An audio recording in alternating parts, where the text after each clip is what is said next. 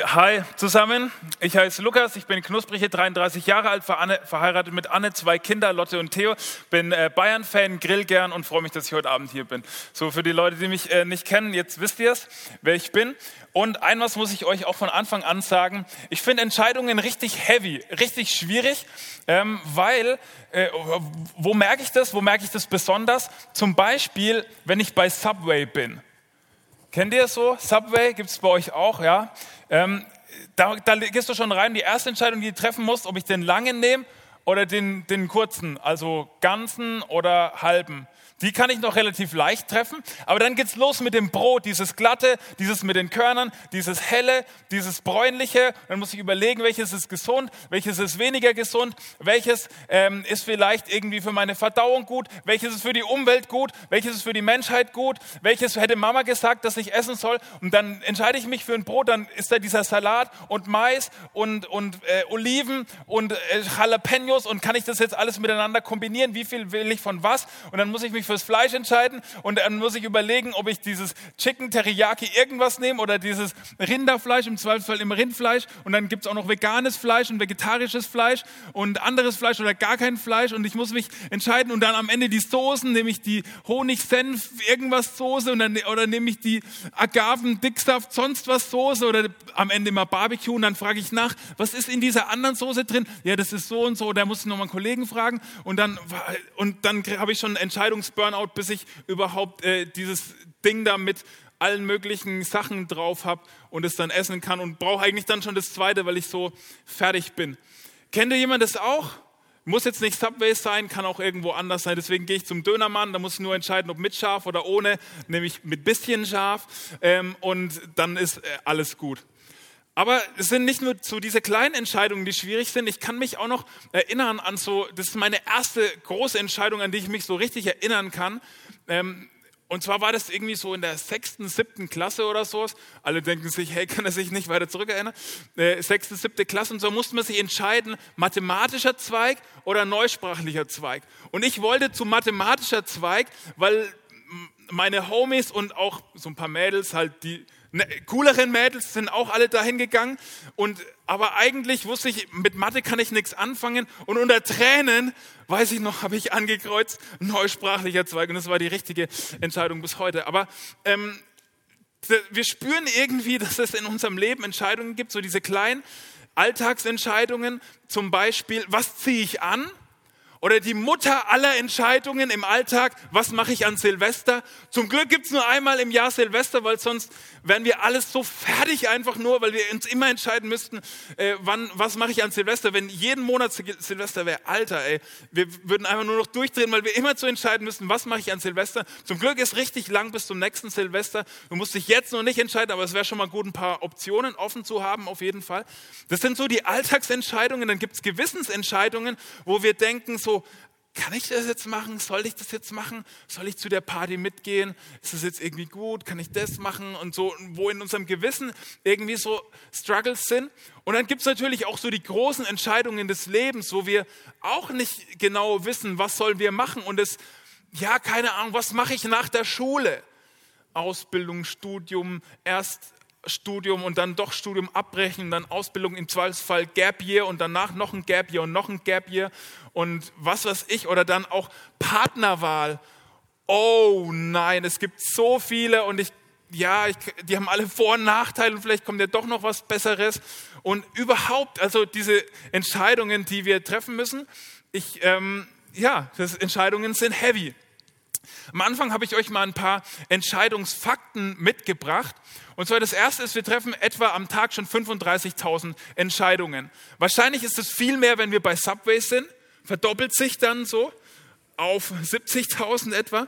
Aber so der durchschnittliche Tag ohne Subway 35.000 Entscheidungen. Und jetzt gebe ich dir einfach schon mal richtig wichtige Infos ganz am Anfang, falls du einschläfst. Du triffst immer bessere Entscheidungen, wenn deine Blase voll ist.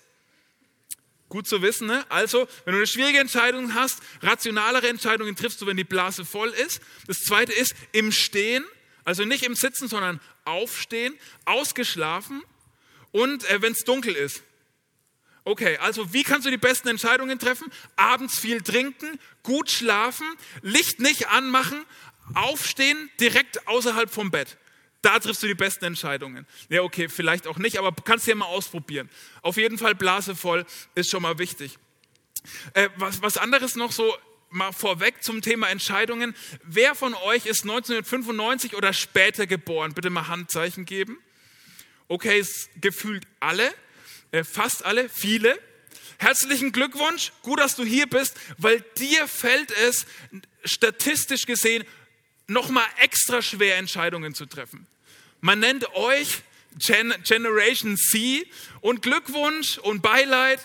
Euch fällt es nochmal ein bisschen schwerer. Ich bin so ein, zwei Jahre eher geboren. Ähm, euch fällt es tendenziell noch mal schwerer, Entscheidungen zu treffen. Warum? Weil ihr mehr Informationen, mit mehr Informationen aufgewachsen seid, mit mehr Möglichkeiten aufgewachsen seid und mit weniger Ruhe. Also deswegen gut, dass du heute Abend hier bist oder zuschaust, wenn du nach 95 geboren bist, weil dir fällt es tendenziell ein bisschen schwerer, Entscheidungen zu treffen. Und bevor wir so richtig in den Bibeltext von heute Abend einsteigen, möchte ich erstmal so ein paar Entscheidungsmythen ähm, löschen, basten, deleten, was auch immer. Entscheidungsmythen oder auch Entscheidungshirnpupse, wie ich die äh, lieber nennen möchte. Und ich habe euch ein paar mitgebracht.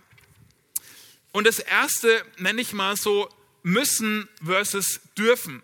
Wir sagen immer, oh nein, ich muss eine Entscheidung treffen. Stimmt noch gar nicht. Entspann dich mal ein bisschen. Du darfst Entscheidungen treffen. Lass mal ein bisschen unsere Denkweise verändern und sagen, hey, ich muss nicht Entscheidungen treffen. Das ist nicht irgendwie immer nur der ultimative Stress und die ultimative Belastung, Entscheidungen zu treffen, sondern wenn du eine Entscheidung zu treffen hast, dann heißt es auch, dass du Optionen hast. Und das ist erstmal ein Vorrecht. Ähm, dein ganzes Leben ist nicht schon für dich entschieden und in unserem Land ist es auch nicht so, dass deine Eltern entscheiden, wen du heiratest. Du darfst dich entscheiden, okay? Können wir erstmal eigentlich sagen, ist ja eigentlich schon mal was Gutes. Das zweite nenne ich so äh, den Willen Gottes komplex. Das ist bei äh, Christen irgendwie so das Problem.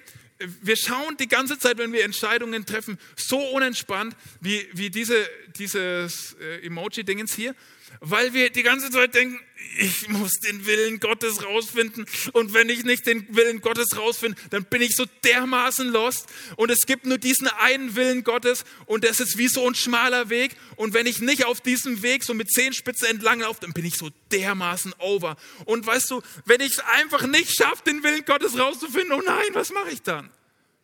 Kannst du erstmal entspannen, okay?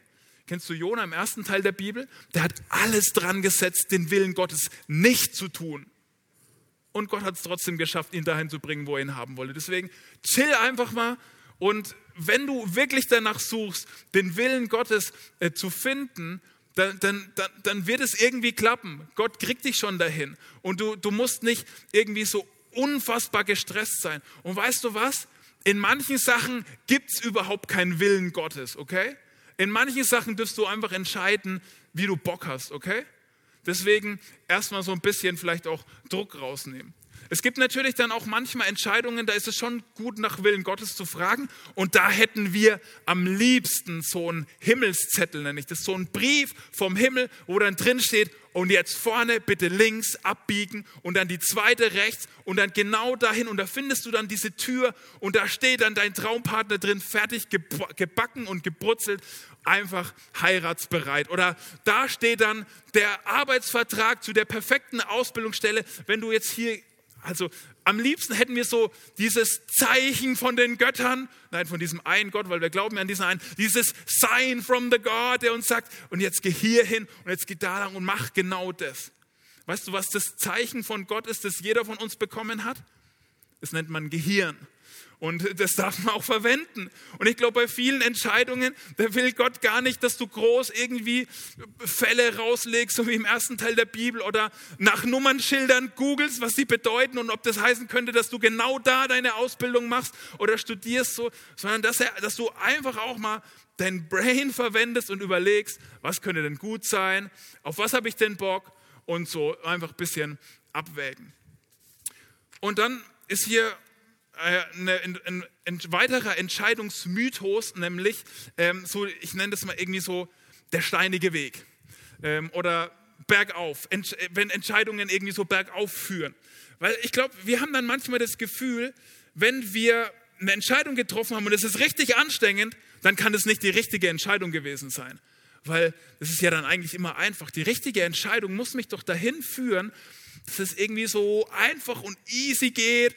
Und dann geht es jetzt aber plötzlich bergauf. Was soll ich denn machen? Das war bestimmt nicht richtig. Und dann drehen wir um und laufen wir zurück. Und es fühlt sich plötzlich so leicht an, weil es bergab geht. Aber eigentlich wäre das vielleicht der richtige Weg gewesen. Also, nur weil du vielleicht struggles und nach einer Entscheidung irgendwie Herausforderungen hast, heißt es noch lange nicht, dass die Entscheidung falsch war.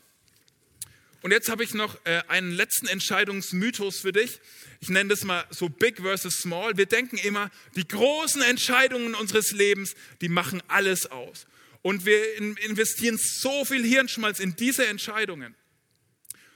Und am Ende vom Tag vernachlässigen wir dafür die kleinen täglichen Entscheidungen, die wir treffen.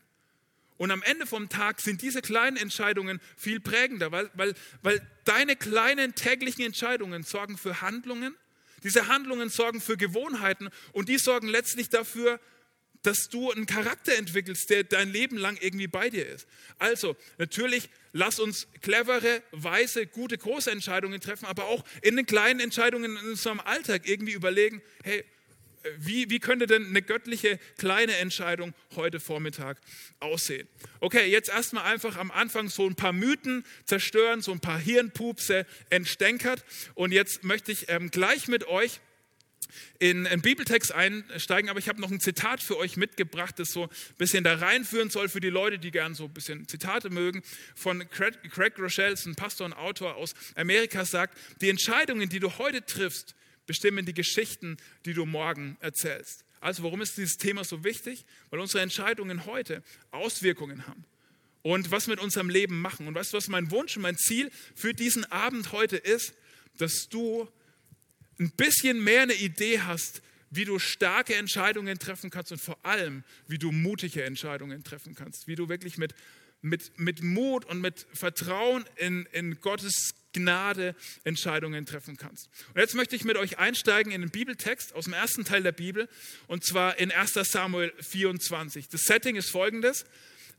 David, so ein Dude im ersten Teil der Bibel, hat, ähm, wurde von, von, einem, von Samuel, Propheten damals, gesalbt, prophetisch gesalbt eigentlich, dass er der König werden wird. Er war noch ziemlich jung, hat sich wahrscheinlich noch nicht mal das erste Mal rasiert und ähm, wusste da aber schon, dass er König werden wird, hatte diese Berufung Gottes und gleichzeitig ist er immer mehr irgendwie eine wichtige Person in, in Israel geworden. Er hat dann zu David gegen Goliath diesen Fight, habt ihr vielleicht schon mal von gehört, ähm, gewonnen gegen diesen Goliath.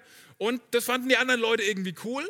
Und ähm, die Frauen fanden es auch cool. Die haben dann angefangen, Lieder über David zu singen. Kann man auch nachlesen in der Bibel. Ähm, und dann äh, hat David irgendwie, ist so ein äh, General geworden, so ein Feldherr geworden, hat äh, ziemlich viele Kämpfe, ziemlich viele ähm, Schlachten gewonnen. Die Frauen haben noch mehr Lieder über David gesungen, über den König der damaligen Zeit, Saul auch, aber das waren mehr so Diss-Tracks eigentlich für Saul. Und David ist da so ein bisschen besser bei abgeschnitten. Das fand der Saul irgendwie nicht so cool und er hat versucht, ähm, David umzubringen. Deswegen war David auf der Flucht und äh, Saul hat dann so ein bisschen so eine Armee ähm, zusammengesammelt, um David umzubringen. Und da steigen wir jetzt mal ein in 1 Samuel ähm, 24. Äh, wir steigen ein in Vers 3. Saul wählte 3000 der besten Krieger Israels aus und machte sich in der Nähe der Steinbockfelsen auf die Suche nach David und seinen Männern. An der Stelle, an der die Straße ein paar Schafhürden, an ein paar Schafhürden vorüberführt, ging Saul in eine Höhle, um Pipikaka zu verrichten, Notdurft zu verrichten. Doch hinten in dieser Höhle hielt sich David, hielten sich David und seine Männer versteckt. Also folgende Situation. David ist auf der Flucht. Saul ist mit so einer Armee von 3000 äh, Männern äh, unterwegs und die versuchen, äh, äh, David umzubringen. Sie wissen auch, wo er ist. Und plötzlich muss der King aufs Klo. Ne? Ähm, kann ja mal passieren. Das Problem ist nur, es gab, gab damals äh, jüdische Vorschriften, kannst du in, in äh, Mosebüchern nachlesen, wie du aufs Klo gehen solltest, wenn du gerade irgendwie kriegerisch unterwegs bist. Und da hält sich auch Saul dran. Und er macht es natürlich alleine. Ähm, stelle mir auch irgendwie spannend vor, so eine Army mit 3000 Leuten. Und Saul sagt, stopp. und alle denken sich, okay, was passiert jetzt? Jetzt kommt der Plan, die Strategie, muss mal kurz aufs Klo. Und dann geht auf jeden Fall Saul in diese Höhle rein und ist in einer relativ verletzlichen Position. Und ähm, genau, ist da halt einfach. Er weiß nicht, dass, dass David auch ist. Ich bräuchte jetzt mal kurz den Saul hier vorne. Saul kommt mal äh, vor. Genau. So, Saul ist da so in dieser Höhle. Wir gucken mal, wie es weitergeht. David ist da in dieser Höhle und mit seinen Leuten, sie merken irgendwie, da ist Saul. Und Vers 5. Die, also seine Leute, flüsterten ihm zu, heute ist der Tag, von dem der Herr zu dir gesagt hat, ich werde dir deinen Feind in deine Hand geben, sodass du mit ihm tun kannst, was du willst. Und kennt ihr so Momente, wo ihr plötzlich vor einer Entscheidung steht? Manchmal bahnt es sich lang an, aber manchmal kommt es auch plötzlich. Und da ist David in dieser Entscheidung und seine Leute sagen zu ihm, hey, das ist der Moment, Gott hat doch zu dir gesagt, du, dass er deinen Feind in deine Hände geben wird und jetzt komm, bring ihn um, das ist die Chance, das ist die Möglichkeit. Und sie argumentieren irgendwie mit Gott sogar, irgendwie so mit Gottes Wille und so. Wenn man ein bisschen nachliest und nachschaut, dann merkt man, dass Gott hat es nie gesagt, dass er ihm seinen Feind in die Hände geben wird. Und dann ist Saul, äh, David so bei äh, Saul und dann geht es los, was bei uns losgeht, wenn wir in Entscheidungssituationen sind. Diese Stimmen in unserem Kopf. David ist da so, okay, da ist Saul und Gott hat ja gesagt, dass ich König werden soll. Ist diese Situation jetzt von Gott? Soll ich ihn umbringen? Was passiert, wenn ich ihn jetzt laufen lasse? Dann vergebe ich ja voll die Chance.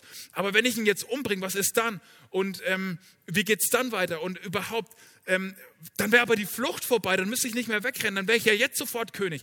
Und wenn ich jetzt diese Chance verpasse, wird die Chance dann überhaupt wiederkommen? Und in den gleichen Situationen sind wir auch, diese gleichen Stimmen haben wir auch im Kopf, wenn wir Entscheidungen treffen müssen. Dann stehen wir da, nicht Saul, sondern irgendwie Schule, Gap Year, Ausbildung, Partner, was auch immer. Und wir denken uns, ja, ist das jetzt von Gott? Soll ich das jetzt machen? Kommt ja vielleicht noch was Besseres. Vielleicht gibt es ja aber auch noch eine andere Möglichkeit. Aber wenn ich das jetzt nicht mache, dann, dann habe ich vielleicht eine Chance verpasst. Und vielleicht, was, was mache ich denn jetzt? Was macht, was macht David? Sau spannend. Vers 5. David schlich sich nach vorne und schnitt heimlich einen Zipfel von Sauls Gewand ab. Das mache ich jetzt auch mal. Also ich stelle mir das dann so vor, ne? Saul ist was er halt macht, am Drücken und so, ne? Und David schleicht sich da so hin. Vielleicht hat er das Gewand auch irgendwo hingelegt oder sowas. Auf jeden Fall. Ich frage mich, warum der das nicht gemerkt hat, oder? Fragt ihr euch das nicht auch? Wenn ich auf dem Klo sitze und jemand schneidet an mein Kleider, ich merke das meistens. Auf jeden Fall, Saul merkt es in dem Fall nicht. Okay, Saul hat es richtig gut gemacht, du darfst gehen, ich habe, was ich brauche. Ähm, und schneidet so ein Stück Stoff ab und geht mit diesem Stoff zu seinen Freunden zurück. Also ich frage mich ne, wirklich, warum hat Saul das nicht gemerkt? Aber die wichtigere Frage ist ja noch, warum hat David Saul nicht umgebracht? Hätte er doch dann auch machen können, statt mit dem Messer äh, Stück Stoff abschneiden, hätte er ja auch mit dem Messer Stück Hals abschneiden können. Wäre ähnlich schnell gegangen wahrscheinlich. Wir lesen mal, wie David äh, das, das begründet, Vers 7. Äh, ähm, David geht zurück zu seinen Männern und er sagte zu seinen Männern, der Herr bewahre mich davor, dass ich den Gesalbten des Herrn etwas antue. Denn er ist ja der Gesalbte des Herrn. Und er wiederholt sich so ein bisschen, er scheint auch noch so im gedanklichen Prozess zu sein. Auf jeden Fall begründet ähm, David seine Entscheidung damit, dass er sich irgendwie an göttliches Prinzip halten möchte.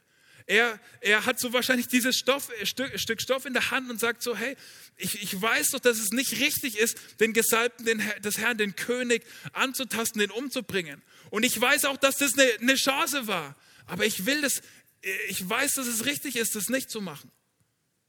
Und damit macht er deutlich, dass er, dass er Gott gehorsam sein möchte und ihm die Konsequenzen überlassen möchte. David denkt sich, selbst wenn ich nie mehr diese Chance bekomme, dann möchte ich trotzdem nicht, dann möchte ich trotzdem nicht den König umbringen, der ja trotzdem irgendwie von Gott eingesetzt ist. Und er hat so dieses Stück Stoff in der Hand, an dem er sich, an dem er sich festhält.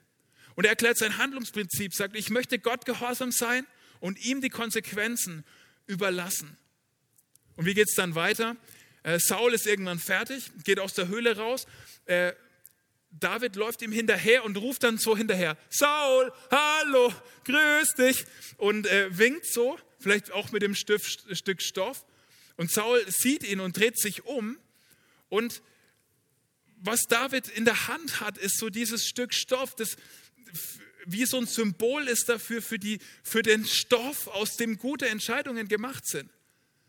Äh, David trifft eine moralisch richtige Entscheidung und er verknüpft es mit einer strategisch weisen Entscheidung, dass er das irgendwie öffentlich macht und das sichtbar macht und vor der Armee von David und äh, von Saul und vor seinen eigenen Leuten zeigt, wie er lebt, was ihm wichtig ist, wie er Entscheidungen trifft. Und vor Saul erklärt er auch nochmal in Vers 13 und in Vers 16, wie er handelt, wie, warum er so gehandelt hat. Er sagt, der Herr wird zwischen uns entscheiden.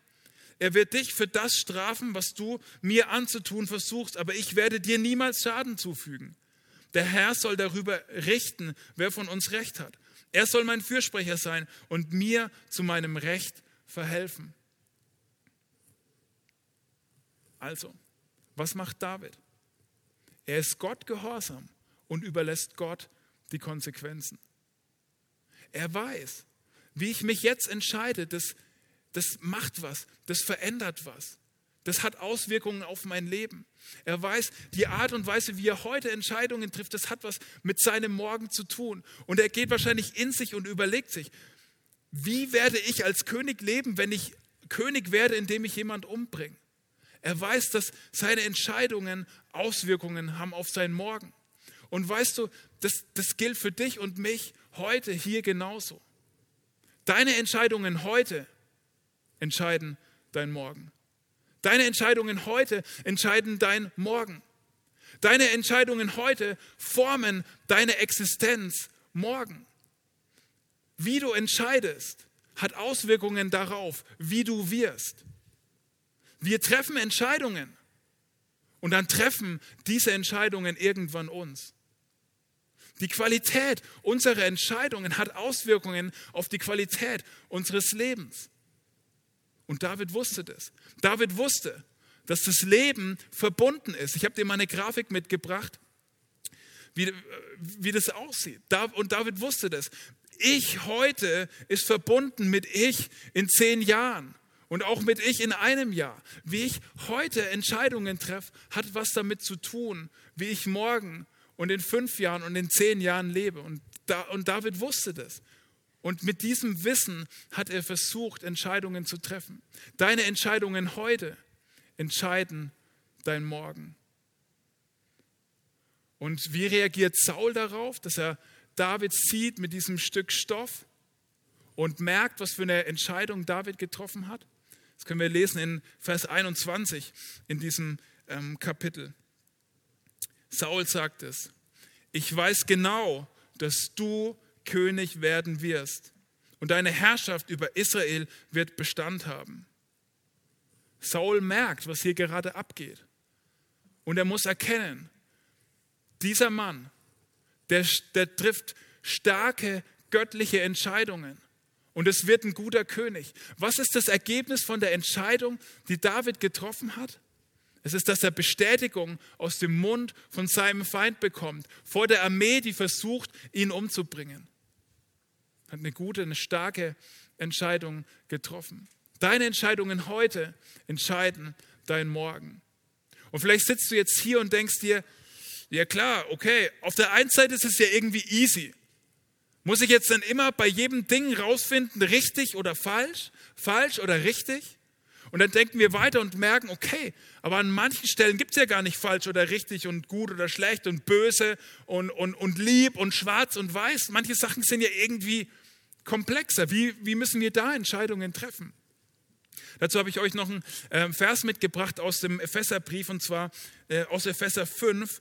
Da schreibt Paulus eigentlich nur einen ganz kurzen Satz, der es aber echt in sich hat, was das Thema Entscheidungen betrifft. Paulus schreibt da folgendes: Achtet sorgfältig darauf, wie ihr lebt und handelt nicht unklug, sondern bemüht euch, weise zu sein.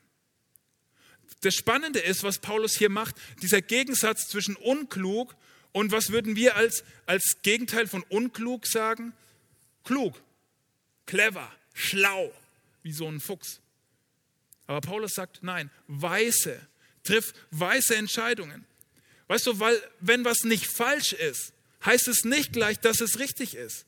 Wenn eine Entscheidung falsch ist, dann, wenn die eine Möglichkeit falsch ist, heißt es nicht sofort, dass eine andere Möglichkeit richtig ist.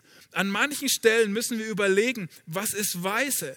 Was ist in meiner Situation die weiseste Entscheidung, die ich treffen kann? Wie kann ich alles, was ich bisher erlebt habe, alles, was mich geprägt hat, irgendwie so im Licht Gottes äh, halten und, und, und behalten und in die Praxis meines Lebens umsetzen? Das ist Weisheit. Also, wenn du vor Entscheidungen stehst, dann kannst du dich fragen, im Licht der Erfahrungen meiner Vergangenheit und was die Hoffnungen für meine Zukunft betrifft, wie kann ich jetzt in diesem Moment die weiseste Entscheidung treffen?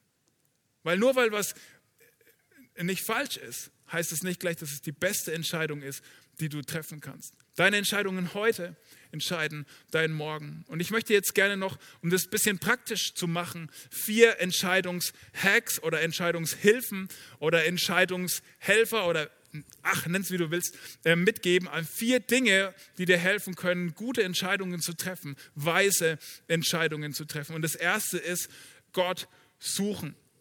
Und wenn du irgendwie fromm aufgewachsen bist, wie viele hier im Raum, habe ich ja vorhin gesehen, dann ist es für dich ein No-Brainer. Ähm, und das verstehe ich auch. Aber ich glaube trotzdem, dass es die Grundlage ist, wirklich um gute, um starke, göttliche Entscheidungen zu treffen. Und natürlich, was spielt da eine Rolle?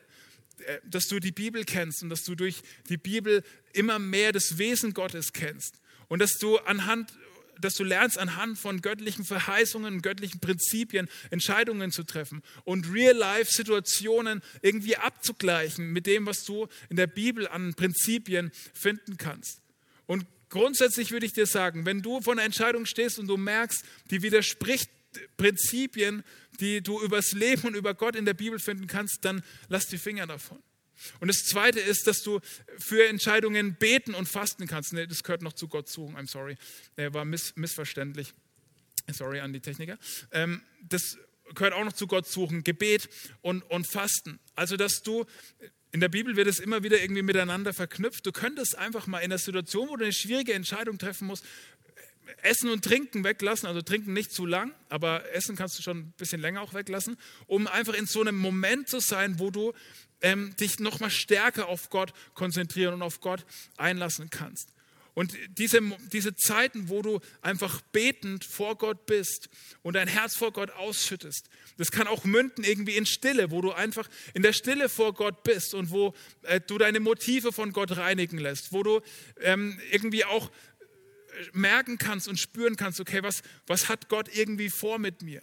Wo möchte Gott mit mir hin? Das sind die Momente, wo du das beten kannst. Nicht mein Wille, sondern dein Wille geschehe. Und wo du es erleben kannst, wie Gott auch ähm, deine, deine Motive klärt und er in dir und an dir arbeitet. Ich erlebe das selber, dass ich in solchen Zeiten der Stille wirklich Klarheit in meine Gedanken reinbekomme, egal ob das kleinere Entscheidungen sind oder große Entscheidungen sind. Ich kann nicht so gut in Stille still sitzen, da bin ich dran, das zu üben und zu lernen, aber ich kann gut still sein beim Joggen. Also das heißt, ich laufe so zehn Kilometer durch den Wald. Ähm, und bin da irgendwie in Bewegung, bin in der Natur und kann da irgendwie einfach mit meinen Gedanken ziemlich gut zu Gott kommen. Und ich äh, wünsche dir, dass du, wenn du Entscheidungen treffen musst, du auch solche Orte findest, wo du in der Stille vor Gott sein kannst und da zu Entscheidungen kommen kannst. Und das Zweite, was dir helfen kann, gute und starke Entscheidungen zu treffen, ist Ratgeber in deinem Leben. Überleg dir gut, wer deine Ratgeber sind und hab unterschiedliche Ratgeber. Weil ich, ich garantiere dir, für jede Entscheidung, die du treffen willst, kannst du jemanden äh, jemand finden, der dir, der dir sagt, ja, mach das. Hört sich gut an. Ist bestimmt jetzt gerade dran für dich. Oder ähm, der, der dir einfach, dich einfach bestätigt. Also überleg dir vorher, bevor du Entscheidungen treffen musst, wer sind die Leute, die dir Rat geben dürfen und auf deren Rat du gerne hören möchtest. Weil dann kannst du es auch ganz anders annehmen, wenn diese Leute dir vielleicht auch mal sagen, nee, ich glaube, du bist auf dem falschen Weg unterwegs. Und das brauchen wir, das brauchen wir, das brauchst du und ich, wir brauchen das. Und überleg dir einfach, wer sind die Leute, die eine Autorität haben, in dein Leben reinzureden. Und ich mache dir Mut, dass das nicht nur irgendwie deine Peers, deine Freunde sind, sondern dass du auch Leute aus anderen Generationen hast, die dir, die dir Rat geben dürfen. Und jetzt verrate ich euch mal was. Und das ist, findet ihr vielleicht richtig oldschool, aber oldschool ist the true new school. Das wusstet ihr vielleicht nur noch nicht. Ähm, als ich überlegt habe, meine jetzige Frau zu heiraten, habe ich vorher mit meinem Vater darüber geredet. Habe gesagt, hey, was denkst du dazu? Ähm, hast du irgendwie Gedanken für mich? Können wir da zusammen für beten? Und weißt du, wir brauchen das. Und wenn es nicht deine Eltern sind, dann such dir jemand anders, der vielleicht nicht in deiner Generation ist, der dir helfen kann, eine gute und eine klare Entscheidung, eine göttliche Entscheidung zu treffen. Also Gott suchen, Ratgeber und auch deine Berufung, über deine Berufung klar zu werden und immer klarer zu werden, das kann dir helfen, gute Entscheidungen zu treffen. Was meine ich damit? Einfach so alles, was sich zusammenfassen lässt mit diesen Fragen. Was hat Gott mit deinem Leben vor? Welche Ziele hast du für dein Leben? Was wünschst du dir, dass Gott durch dich und dein Leben tut? Was möchte Gott durch dich bewirken? Wie möchte Gott dich gebrauchen, um auf dieser Erde einen Unterschied zu machen im Leben von anderen Menschen? Und das ist auch ein guter Filter, um zu überlegen, hey, ist diese Entscheidung, ist das eine göttliche Entscheidung? Soll ich in diese Richtung gehen oder in eine andere Richtung? Und anhand von dieser Berufung kannst du ähm, Möglichkeiten abwägen und überprüfen. Und auch sagen, okay, würde diese Entscheidung, wenn ich mich auf diese Art und Weise entscheide, würde das, das unterstützen und supporten, was Gott durch mich tun möchte und würde es mich mehr in eine Position bringen, dass Gott durch mich wirken kann und mich gebrauchen kann, auf die Art und Weise, wo ich irgendwie dieses Gefühl habe, dass Gott es durch mich tun möchte. Und das vierte ist äh, so ein, so ein innerer Frieden. Also, dass du äh, Entscheidungen treffen kannst anhand von so einem tiefen inneren Frieden. Warum bringe ich das als letztes? Weil diese, diese Hilfe eigentlich das größte Selbstverarschungspotenzial hat. Es ist nicht so einfach, das wirklich wahrnehmen zu können. Okay, habe ich jetzt irgendwie hier so einen inneren Frieden über, über eine Entscheidung? Ich habe oft so dieses Gebet äh, benutzt. Ähm, Jesus, du siehst irgendwie, was ich entscheiden möchte, du siehst die Optionen und ich habe gerade eigentlich, denke ich, dass ich in die Richtung gehen möchte wenn du, nicht, wenn du denkst, dass es nicht gut ist, wenn du irgendwas dagegen hast, dann schenk mir eine tiefe innere Unruhe. Und das habe ich so gemacht, als ich über Heiraten nachgedacht habe. Das habe ich gemacht, als ich überlegt habe, ähm, ob ich meinen Lehrerberuf aufgehe und irgendwie so ins christliche Business einsteige. Ähm, da habe ich so versucht, Entscheidungen zu treffen. Und manchmal ist dann genau das passiert, dass zum Beispiel bin ich nachts aufgewacht, als es um die Entscheidung geht, äh, wie möchte ich beruflich mich verändern, irgendwie werde ich aufhören, als Lehrer zu arbeiten. Ähm, da bin ich irgendwann nachts aufgewacht und ich wusste ganz tief, wenn ich mich jetzt anders entscheide, dann werde ich das irgendwann zutiefst bereuen. Und bei diesem, weißt du, bei diesem inneren Frieden geht es nicht um irgend so ein Hollywood-mäßiges, wo man so an so einem Tisch sitzt und zwei Leute, Männer oder Frauen, schauen sich so an und die eine weiß nicht so genau, ob sie ihren Ehemann verlassen soll wegen diesem schicken anderen Typen und so. Und dann sagt sie so, jetzt sind es plötzlich doch Frauen in meiner Geschichte, ne? Ähm, und sie sagt so, ja, hör einfach auf dein Herz.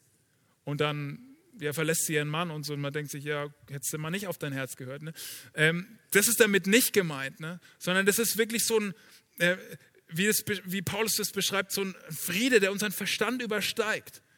Und es ist auch nicht so leicht, das rauszufinden. Aber das ist was, was Gott benutzen möchte, um uns Bestätigung zu geben und auch manchmal durch Unruhe, um uns von der Entscheidung ähm, äh, auch abzuhalten.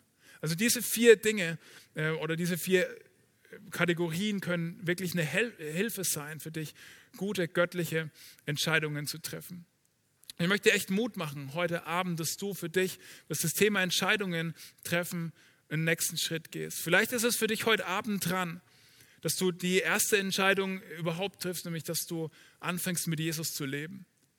Vielleicht bist du hier und warst schon häufiger beim Satt ähm, oder hast sonst einfach dich irgendwie mit Gott beschäftigt und bist irgendwie auf so eine Reise gegangen. Und vielleicht ist heute der Moment, wo du dich entscheiden möchtest und sagen möchtest, okay, ich möchte anfangen mit diesem Jesus zu leben, auch wenn ich nicht genau weiß, was das heißt. Ich möchte es einfach ausprobieren ich möchte diese Entscheidung treffen, dann ist heute Abend die Möglichkeit für dich. Oder vielleicht bist du gerade in einer Entscheidungssituation, wo du eine Entscheidung zu treffen hast. dann möchte ich dir Mut machen, dass du überlegst, welches von diesen Tools möchtest du als erstes anwenden. Wo musst du vielleicht Leute mit reinnehmen in diese Entscheidung? Und wo ähm, musst du vielleicht irgendwie diese Entscheidung ganz neu an Gott ausrichten und irgendwie äh, von Gott überprüfen lassen? Bringt diese Entscheidung dich näher zu Gott? Sorgt diese Entscheidung dafür, dass du mit deinem Leben Gott ehrst? Sorgt diese Entscheidung dafür, dass Gott durch dich und dein Leben einen Unterschied machen kann? Deine Entscheidungen heute entscheiden deinen Morgen. Und vielleicht sitzt du jetzt heute Abend hier und denkst dir, ist ja alles schön und gut, es ist hilfreich. Und vielleicht hilft mir das auch bei der nächsten Entscheidung, aber vielleicht sitzt du auch hier und denkst dir einfach, ich habe einfach trotzdem Angst, mich falsch zu entscheiden. Was passiert, wenn ich mich falsch entscheide? Ich habe letzte Woche auf meinem Instagram-Kanal eine Umfrage gemacht und Leute gefragt, was, was findest du an Entscheidungen so schwierig? Und die allermeisten Leute haben geantwortet, ich habe Angst, mich falsch zu entscheiden. Wirst du alle Entscheidungen in deinem Leben richtig treffen? Wirst du immer die richtige Entscheidung treffen? Nein, auf keinen Fall. Hat David in seinem Leben immer die richtigen Entscheidungen getroffen? Nein. Vielleicht kennst du die Story von ähm, David und Bathseba, wo er ähm, chillt, während eigentlich Krieg ist und er als König an der Front sein sollte und er diese verheiratete Frau zu sich holt, mit ihr schläft und anschließend ihren Mann umbringen lässt. Das war eine katastrophale Entscheidung. Und weißt du was? Genau diese, diese Situation kommt in Matthäus 1 im Stammbaum von Jesus vor. Ich habe das dir nochmal mitgebracht. Aus Matthäus 1, den Bibeltext. Da steht folgendes. Isai, also ist mitten in diesem Stammbaum, Isai, der Vater des Königs David. David war der Vater Salomos. Salomos Mutter war die Frau des Uriah. Und da kommt es genauso vor. Äh, da wird es, wird es beschrieben, hey, da ist, hat jemand eine katastrophale Entscheidung getroffen. Hat jemand anders die Frau weggenommen und einen Mord begangen. Und wenige Verse später, Vers 16, steht dann, Jakob war der Vater von Josef, dem Mann der Maria. Sie war die Mutter Jesu, der auch Christus genannt wird. Weißt du was? Gott benutzt die katastrophalste Entscheidung, die David treffen konnte und getroffen hat, um Jesus in die Welt zu bringen, in Szene zu setzen, ins Spiel zu bringen. Die katastrophalste Entscheidung Davids konnte nicht aufhalten, dass Gott Jesus, den Retter, auf die Welt bringt. Und weißt du, was das für dich und für mich bedeutet und für, uns, für unsere Angst vor falschen Entscheidungen? Gottes Gnade ist größer als deine schlechteste Entscheidung. Und weißt du warum? Eben wegen diesem Jesus, weil dieser Jesus sich für dich entschieden hat und in seinem schwierigsten Entscheidungsmoment im Garten Gethsemane gesagt hat, nicht mein Wille geschehe, sondern deiner. Und deswegen brauchst du keine Angst haben vor falschen Entscheidungen, weil du ganz tief wissen darfst, Gottes Gnade ist größer als deine schlechteste Entscheidung. Und deswegen möchte ich dir Mut machen, möchte ich uns Mut machen, mutig zu entscheiden. Stellen wir uns mal vor, was passieren könnte, wenn du und ich, wenn wir alle junge Menschen sind, die irgendwann mal zurückschauen und sagen, okay, als ich jung war, habe ich gute Entscheidungen getroffen, habe ich göttliche Entscheidungen getroffen. Ich hatte Ratgeber, ich habe Gott gesucht. Und ja, ich habe auch Dinge falsch entschieden, aber ich kann die Fingerabdrücke der großen Gnade Gottes in meinem Leben sehen. Und ich habe erlebt, ja, die Gnade Gottes ist größer als meine schlechtesten Entscheidungen. Deswegen möchte ich dir Mut machen, Entscheidungen zu treffen. Du musst keine Entscheidungen treffen, du darfst Entscheidungen treffen. Und jetzt möchte ich für dich beten, dass du das, was dich hindert, Entscheidungen zu treffen, hinter dir lassen kannst und zurücklassen kannst und dass du ganz neu lernen darfst, mutige göttliche Entscheidungen zu treffen. Vielen Dank, Jesus, für die Geschichte von David, die geprägt ist von guten Entscheidungen und katastrophalen Entscheidungen. Danke, dass das mit unserem Leben so viel zu tun hat. Dass es in unserem Leben gute Entscheidungen sind und schlechte Entscheidungen. Und danke, dass wir wissen dürfen, dass deine Gnade größer ist als unsere schlechteste Entscheidung. Und wir wissen auch, dass unsere Entscheidungen heute über unser Morgen entscheiden. Und deswegen wollen wir lernen, gute Entscheidungen zu treffen.